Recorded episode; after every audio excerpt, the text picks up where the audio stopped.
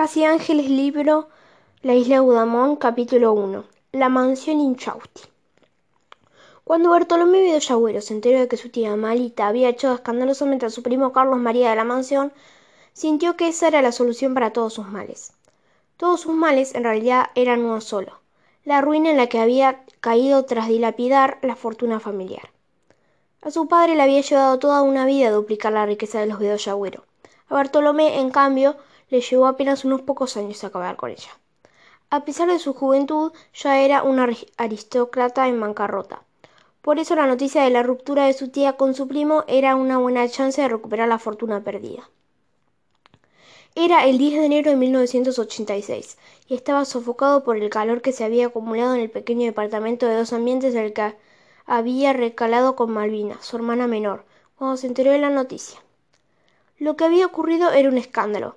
La severa Amalia Inchausti había descubierto que su hijo tenía un romance con Alba, la mucama, y producto de ese amor ella había quedado embarazada. En, en apariencia no se trataba de un simple amorio. El joven Carlos María afirmaba estar enamorado de la mucama, y ante eso la anciana expulsó a ambos de la mansión familiar y cortó todo lazo con su único hijo. Siendo viuda, se había quedado completamente sola. Ante ese panorama, Bartolomé se acercó de inmediato a su solitaria tía, con la intención de ganarse su favor. Se vistió con su mejor traje beige claro, se batió suavemente los copiosos rulos de su cabellera y se colocó un sombrero preferido al tono. Se puso unas gotas de perfume imitación de uno muy costoso y gastó un dinero imprudente en las masas preferidas de su tía. Así la visitó luego de varios años sin verse.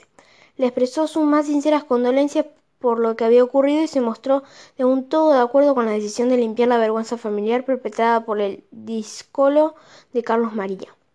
Volvió a visitarla el sábado siguiente y el siguiente y el siguiente, y pronto la visita de los sábados se transformó en una costumbre. Tomaban el té con masas y hablaban de la desafata, de desfachatez del primo en persistir en darle un apellido tan ilustre a una simple mucama.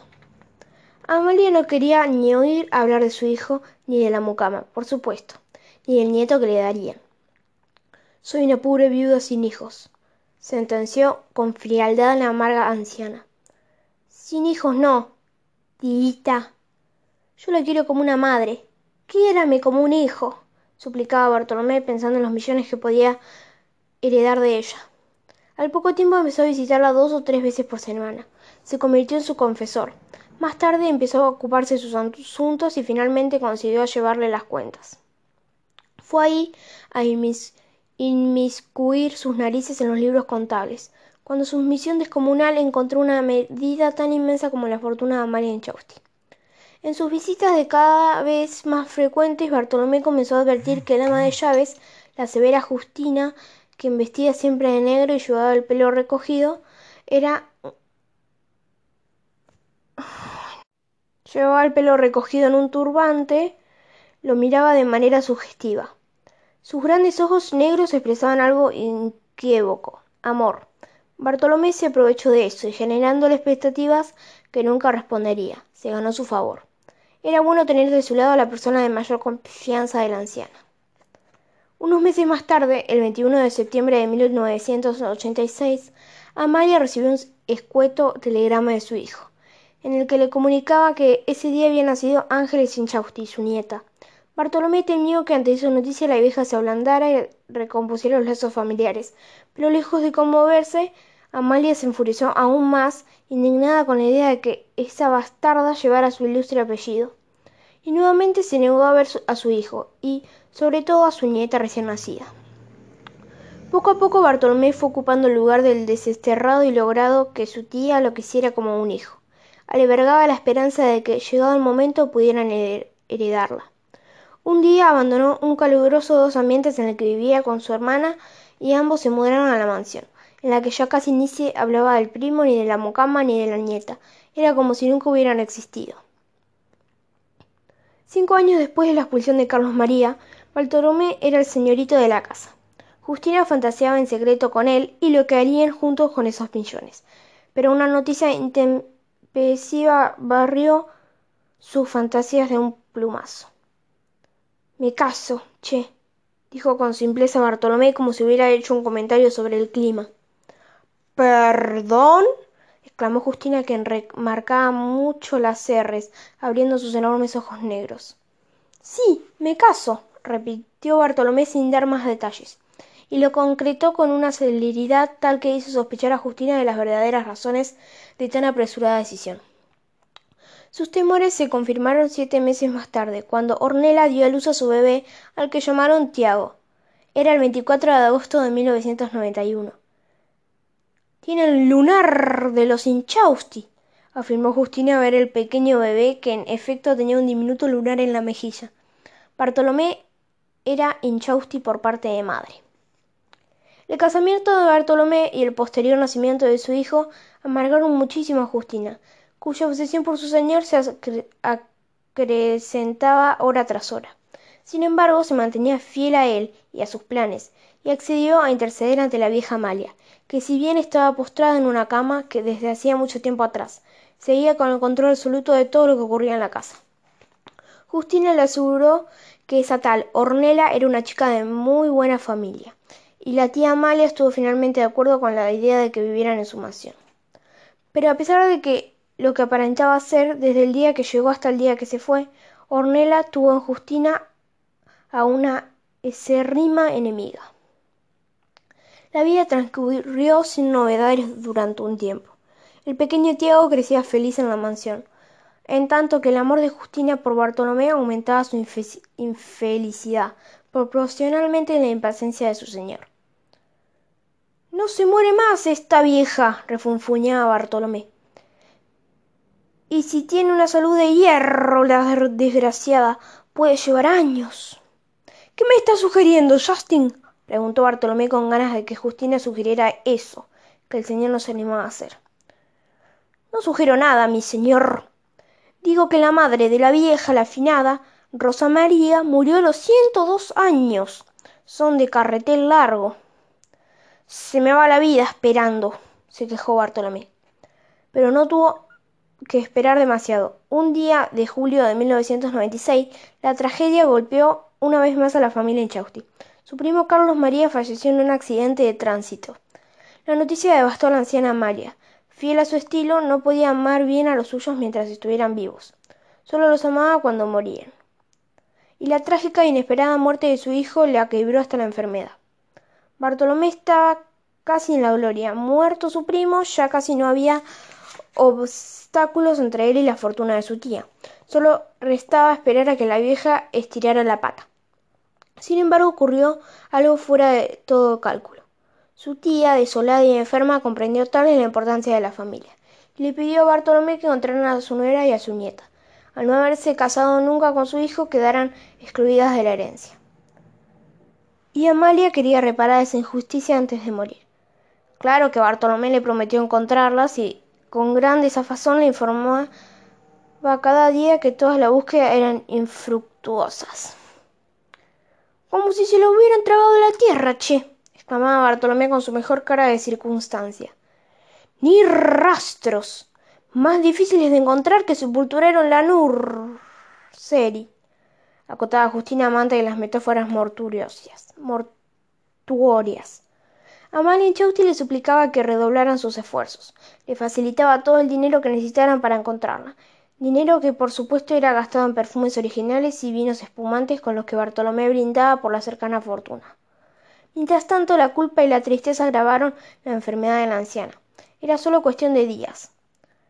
Todo marcha a pedir de boca, Justin. Acabó de hablar con el médico personal de la vieja, dijo que le quedan apenas horas. Hoy, a más tardar, mañana, la vieja es picha. Y los millones son ours. Los días pasan van sin novedades, hasta que una noche fría y tormentosa de agosto algo sacó de causa la rutina de la mansión. Justina amaba las tormentas, pero Bartolomé las temía. Sin embargo, esa noche pensó que era una buena tormenta, era el marco ideal para que la vieja estirara la pata. Estaban en la cocina planeando lo que harían con los millones cuando alguien hizo sonar la balbada. En ese preciso instante la lluvia se volvió más intensa. Cuando Justina abrió la puerta se topó con una nena de diez años que lloraba. Era Ángeles Inchausti, y más atrás estaba su madre, Alba, la mucama, la viuda de Carlos María.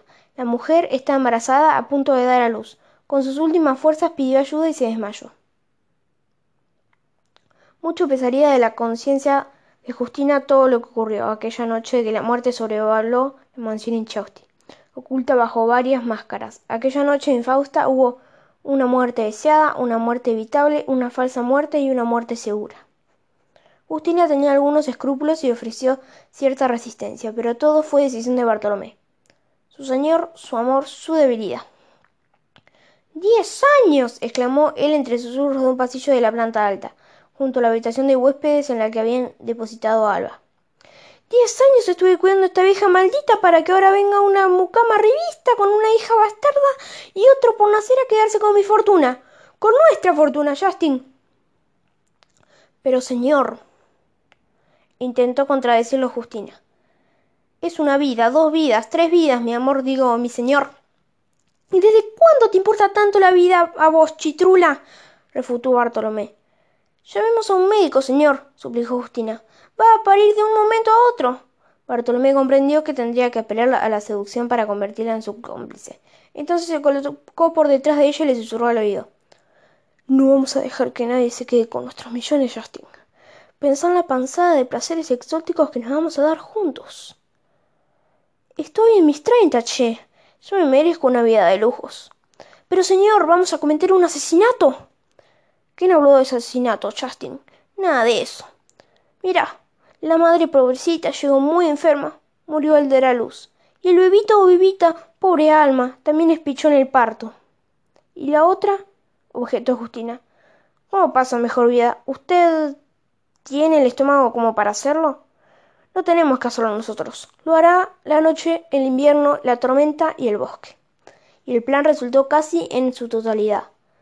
Alba murió en el parto, pero el bebé, que fue una niña, sobrevivió. Bartolomé decidió entonces que también sería víctima de la noche, el invierno, la tormenta y el bosque. Y así fueron al bosque con la pequeña Ángeles y la beba recién nacida. A Ángeles la abandonaron en lo más espeso de la arboleda, la idea inicial era que la beba esté en el otro extremo, alejadas ambas de la suerte y de la gracia de Dios. Pero Justina manifestó que ella misma se encargaría de la recién nacida, y Bartolomé se lo agradeció. La desagradaban esos menestres. Menesteres. En el instante en que Bartolomé comunicaba apesadumbrado la trágica noticia del deceso de Alba y su hijita a la vieja Inchausti, Justina salvaba de la muerte de la beba. Padecida, la escondió en un recóndito sótano de la mansión, e irónicamente le puso el nombre Luz, a quien ocultó en las sombras para rescatarla de la oscuridad de la muerte. Sumergida en culpa y tristeza más profunda, Samalia Chausti falleció esa misma noche en que recibieron la noticia. Y Bartolomé presenció, ¡al fin! la muerte de su tía, una muerte tan deseada. Alba Castillo fue condenada a morir ignominiosamente por Justina y Bartolomé, una muerte evitable. Chausti murió sin morir. Sobrevivió en secreto, protegida por Justina, pero alejada de la realidad. Una falsa muerte. Ángeles Inchausti fue abandonada para que muriera en medio de la noche, el invierno, la tormenta y el bosque, desamparada por completo y sentenciada a una muerte segura. Unas horas antes de ser abandonada en brazos de la noche, el invierno, la tormenta y el bosque, cuando aún su madre estaba viva, Ángeles recibió un regalo. Mientras Alba agonizaba en una cama extraña, el hombre de ropa ridícula y la mujer vestida de negro cuchicheaban en una habitación. Ángeles aguardaba sentada en el piso del pasillo.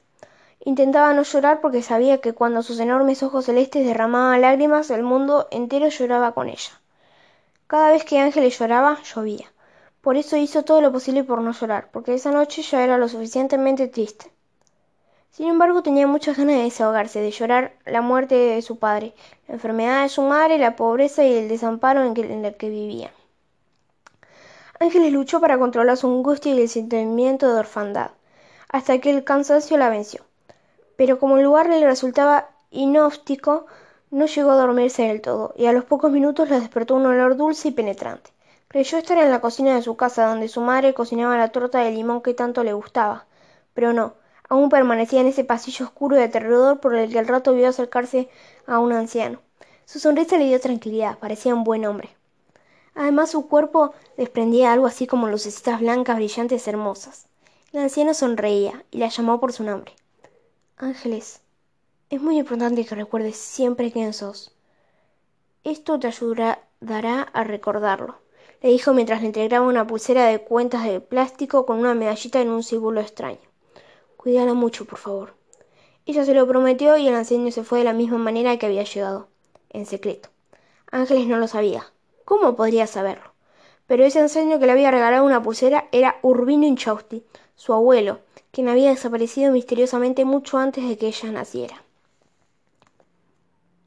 Bartolomé, exultante, había muerto su tía Amalita, habían desaparecido todos los herederos y el heredero universal en consecuencia era él, él y su hermana. Es decir, él tenía felicidad, que lo tenía llorando todo el día. Estaba hasta más bueno, más tierno con su hermana, con su hijito, con su mujer. Justina observaba con un amargo resentimiento esa ternura. Lo único que alumbraba un poco con su alma sombría era ese frágil beba que había salvado de la muerte y que mantenía oculta en el recóndito sótano de la mansión. Comprendió que iba a ser necesario mantenerla allí un buen tiempo, por lo que empezó a condicionar en secreto el lugar.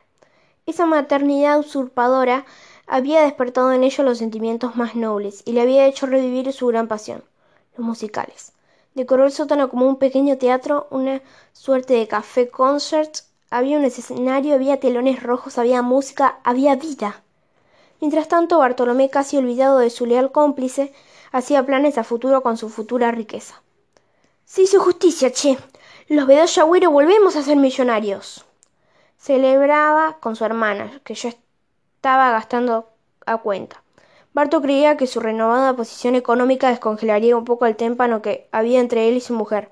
Su casamiento con Ernela había sido un error. Él la amaba, pero ella claramente no, y se ofuscaba hasta ponerse violento cada vez que ella le sugería la posibilidad de divorciarse. Bartolomé estaba convencido de que cuando finalmente se hiciera la herencia, le sería más fácil a Ornella amar a un millonario y podía por fin vivir su vida feliz. Pero una vez más, algo complicó sus planes. El día que se hizo lectura del testamento descubrió que la tía Malita en sus últimos minutos de vida había agregado una cláusula en la que disponía que, a partir del día de su muerte, habría diez años de plazo para encontrar a sus herederas. Superando ese tiempo, su herencia pasaría a manos de sus sobrinos Bartolomé y Malvina Bedoya Agüero. Bartolomé deseó que su tía estuviese viva para poder matarla él. Enfurecido volvió a asombrarse y a maltratar a su familia. Diez años era mucho tiempo y muy riesgoso. No creía que la pequeña Ángeles hubiera podido sobrevivir, aunque a la luz de su escasa suerte todo era posible. Pero había una tragedia más inmediata que la espera de esos años. Estaba en bancarrota. Vivía en una suntuosa mansión. En el testamento su tía le permitía seguir viviendo allí, pero no tenía un centavo, y sin embargo tenía una vida onerosa y parecía de hombre rico que sostener. Entonces encontró una solución. Había además una cláusula en el testamento que estipulaba una donación sin demasiadas especificaciones, de unos cuantos miles a algún orfanato. Compadecía con él infortunio de su nieta a la que no llegó a conocer. Amalia quiso expiar sus culpas con caridad. Entonces donó una buena suma a cualquier institución que protegería a niños. Esa fue la luz de esperanza que encontró Bartolomé. De ninguna manera aceptaría que los huérfanos roñosos percibieran un solo peso de la fortuna. Decidió convertirse él en esa institución. Creó una fundación destinada a dar asilo y educación a niños de la calle. Necesitaría un lugar donde albergarlos, sería el área de la servidumbre de la mansión.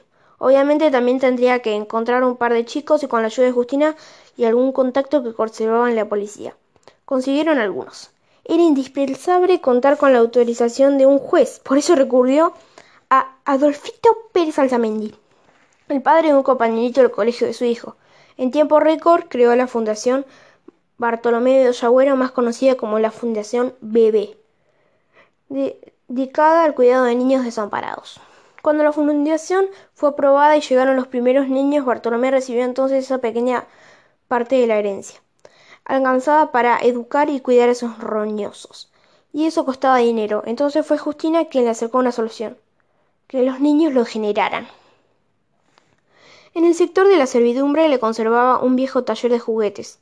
El viejo Urbino Inchausti, abuelo de Ángeles, había sido un aficionado a los juguetes y había acondicionado un espacio donde desapuntaba el vicio. Era un taller artesanal de lujo. Justina sugirió que podían poner a los chicos a hacer falsificaciones de juguetes de colección que luego colocarían en el mercado negro. A Bartolomé le encantó la idea, pero como el negocio de las falsificaciones tardaría en funcionar el dinero se iba rápidamente, había que encontrar paliativos. De, de inmediato. Él sabía que Nada genera más lástima y culpa que un niño pobre pidiendo en la calle. Decidió entonces mandar a los chicos a pedir limosna. Cuando la limosna era grande, Bartolomé no desconfiaba, pero cuando la limosna menguaba, los obligaba a usar los dotes que los niños habían desarrollado en la calle. Robar. Así fue como la Fundación Bebe encontró su auténtico rumbo. Por fuera se trataba de una fundación altruista y dedicada al cuidado de la infancia. Por dentro era un lugar frío y cruel, donde los chicos eran obligados a fabricar juguete, pedir limosna y robar.